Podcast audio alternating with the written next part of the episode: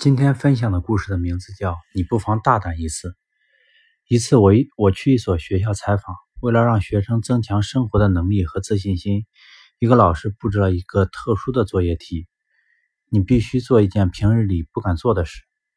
学生们一下子呃激动兴奋起来，他们想不到教师会布置这样一个作业，太有趣，太新奇了。我们每个人在生活中都有薄弱的一面，而且往往薄弱的不可思议。比如我认识的一个大块头钳工，能扛起几百斤的钢件大步如飞，能空手制服窜进场的恶犬，但他却怕鸡蛋大小的小耗子，一见耗子就浑身乱抖。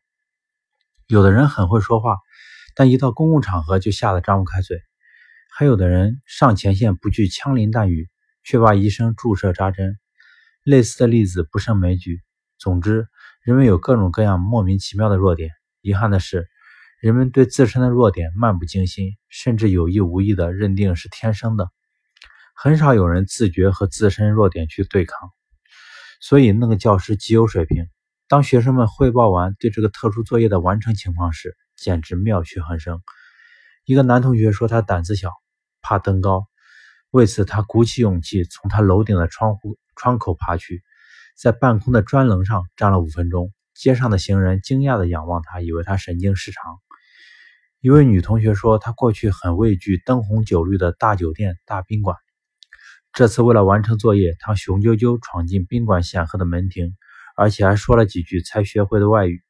当她看到拿破仑卫兵似的门卫和风度翩翩的服务小姐姐朝她恭敬地点头微笑时，她的畏惧一扫而光，并且相当惬意地在宾馆里昂首阔步。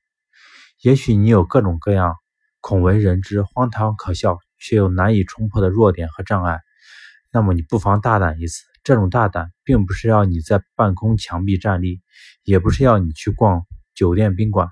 真正的意义上，呃，真正的意义是让你产生一种所向无敌的信心和力量。